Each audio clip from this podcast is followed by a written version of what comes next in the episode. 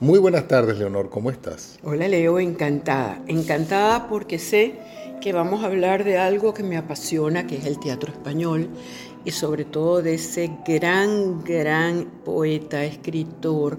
¿Qué fue lo que nos hizo Federico? Dinos qué fue lo que Federico no fue capaz de incursionar y de hacer. Bueno, no creo que, que jugara béisbol, ¿verdad? No, no, no, ni mucho menos. en el arte era Pero maravilloso, era inclusive maravilla. incursionó hasta en la música, hizo cosas maravillosas también. Eh, a su manera, pero era un gran poeta, un gran dramaturgo, un gran Un escritor. gran escritor sí, sí, Eh, y un gran declamador.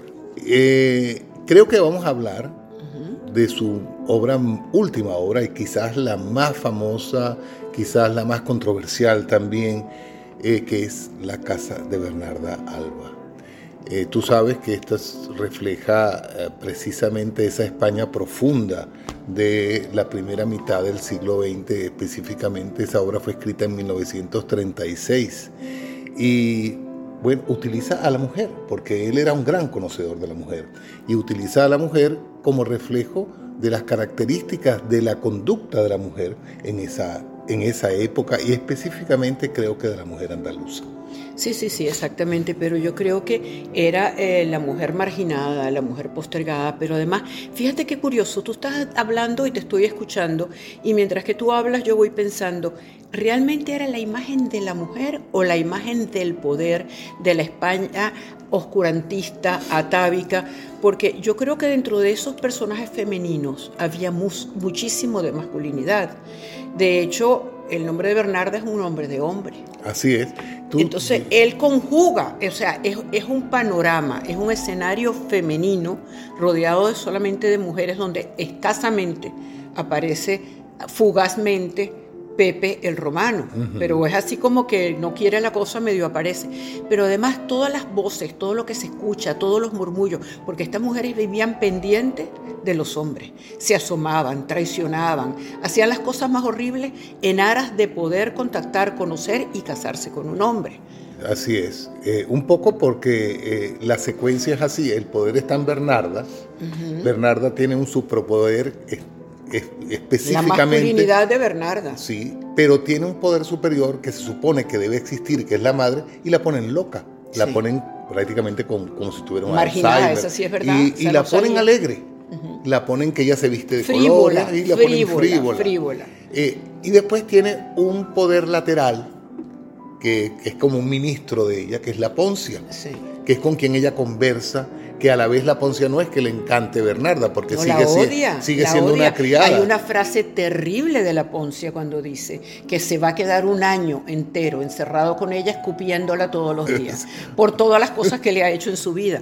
O sea, es la que lleva y trae. Eh, eh, ella, eh, ella viene a ejecutar el papel de la, de la criada chismosa, de la ama de llaves, porque hay otras criadas. Sí, pero ella es la, la- la que le cuenta la de la intimidad, tanto de las niñas, de las Como de ella. como de ella. De manera que ella descubre cosas en las, en las mujeres, en las hijas, y ella va y la comenta con Bernarda, y además discute las cosas eh, con Bernarda, como sucede en muchas señoras. Sí, sí, que porque yo creo que yo creo que simbólicamente Federico ha querido representar en esta obra cada uno de los personajes, las hijas con los nombres que tienen, en la imagen del bastón, Leo, el bastón que representa el símbolo fálico, el cual usa Bernarda para castigar a Adela, golpearla con ello y seguirla marginando, tan es así que la lleva a cometer Bueno, sí, porque esa, esa paliza que le da es en el último acto. en el último Eh, acto.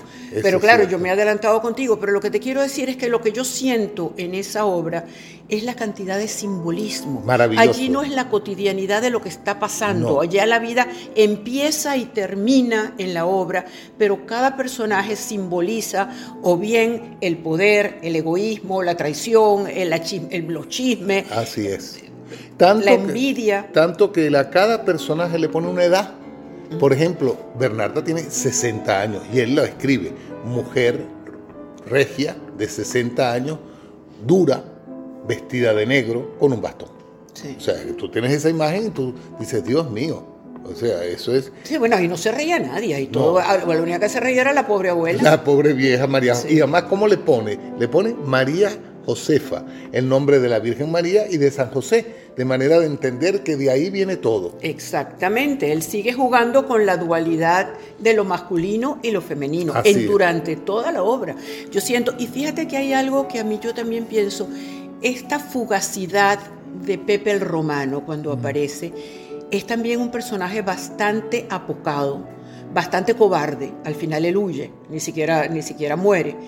Y es como una demostración de la fuerza de la mujer, virilizada por él, y de pensar que en aquella sociedad tan machista, tan misógena, iba a aparecer la mujer como él le da la preponderancia de lo que es. Eh, eso es muy interesante, eh, esa lectura eh, porque Bernarda tiene múltiples lecturas por tanta gente que ha analizado esta obra. Y a Pepe el Romano lo colocan así, como la fantasía, porque de alguna manera, por ejemplo, al inicio, cuando aparece eh, Angustias conversando, porque se supone que Angustia, que es la que tiene 39 años y es la que se debería casar de primero, es de paso la que hereda, porque Bernarda se había casado dos veces muere el segundo marido, que es como comienza la obra, y durante el transcurso del primer acto ya Angustias está pensando en que tiene que casarse. Y como tiene que casarse, ella abre ventanas y, puede ver los hombres y de alguna manera eh, Bernarda le insinúa que tiene que definitivamente buscar ese personaje. Y ese personaje resulta ser Pepe el Romano, que es con quien ella establece su compromiso que es el detonante de todo lo que va a pasar en el, en el proceso de la obra. Que es cómo se van a descubrir las personalidades que tú, abres, de que tú hablas, perdón, de cada uno de esas hermanas, que cada una tiene un nombre, y un nombre que él tan inteligentemente ha puesto a propósito de cada una de ellas. Por ejemplo, por su Magdalena, porque Magdalena vive llorando y sobre todo que Magdalena es la sufrida de ver que la única manera de escapar de la dictadura de esta madre y del yugo que tiene es casándose. Entonces por eso también es que Magdalena es un personaje que sufre, es, maltratada. Y, y, yo te digo, yo pienso que refleja con palabras cómo están en ese momento viviendo las malditas mujeres. Porque una de las cosas que hace Bernarda es que ella maldice muchísimo a todo lo que tiene que ver con el sexo, a todo lo que tiene que ver con la mujer, a todo lo que tiene que ver con sus hijas. Porque es una madre castradora. Exactamente. Ella es una madre castradora que ella no quiere tener que sus hijas, eh, no quiere tener descendencia de sus hijas. Ella no, no, se acabó ahí. Una vez que se murió su segundo marido, es que se acabó la casa de Bernardo. Bueno, y cómo empieza la obra con una frase de silencio y termina con la misma frase, silencio. Silencio. O sea, el no ser, el, acabarse, el, no existir. El no existir. No, realmente esta obra, mira Leo, nosotros estamos hablando, yo no sé ni cuánto tiempo tenemos, pero esta obra da para tanto. Claro. Para tanto, yo aconsejo a todos nuestros auditores que nos escuchan, que vean, que, que busquen, que lean la obra de, de Bernarda de Alba. Y, volviendo a hablar de Magdalena, esa sensación de, tristeza que ella tiene ya como de casi de desolación, porque su hermana se va a casar, pero que en el fondo ella también se quiere casar y hay una especie de amor sustituto que ella tiene por Pepe Romano. Como no conoce a otro hombre, claro y va a pasar con todas, exceptuando con Amelia, que es la más anodina de todas, que es la que le sigue, porque Magdalena tiene 30 años, ya también está en edad de casarse, pero su madre específicamente no va a permitir que nadie se case si no se casa Angustia. Claro, y Amelia, que es la de 27 años, que su nombre como bien lo dice, es, la, es la más dulce, la más suave, es la, la de la miel, este también está pendientísima de ver qué es lo que va a pasar, porque ella también quiere casarse. Ahí todas están buscando un mismo fin. Y lo curioso de esto, que no sé, que lo hemos comentado quizá, es que es la casa de Bernarda Alba. Alba, amanecer, blancura, o blanco muro de España, o negro, noche de pena. O sea, eh, eh, todo esto es lo que él siempre trata de, hablar, de, la blancura de aquella España que tapaba tantas cosas oscuras. Las casas blancas. Exactamente. O sea, si vas a Ronda, que eso es por en Mijas, por ejemplo, que ese pueblo puros blancos. blancos, los pueblos blancos. Sí. Eh, y, después viene otra, otra, otra de las hijas, que es que centra un acto, que es el segundo acto, que es martirio. Porque ¿qué hace martirio? Martirio le quiere, entre comillas, gastar una broma a su hermana Angustia y le roba la foto de Pepe el Romano.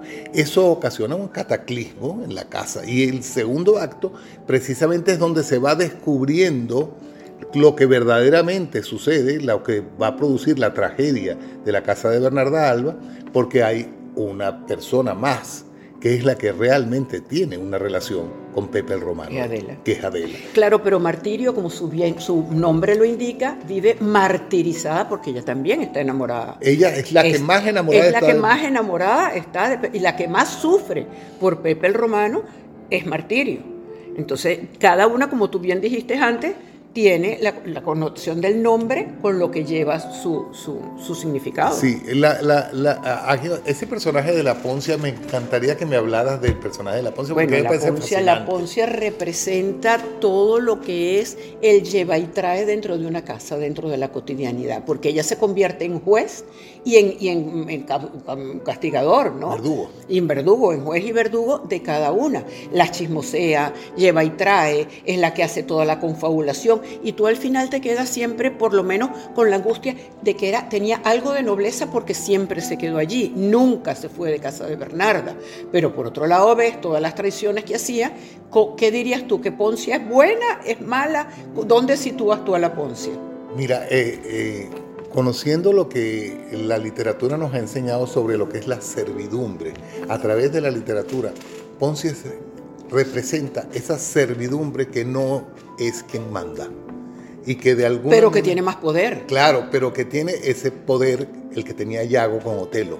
Ese poder. Correcto. Pero Leo, es que esto, yo te oigo hablar y te tengo que interrumpir porque yo sé que estamos escasos de tiempo.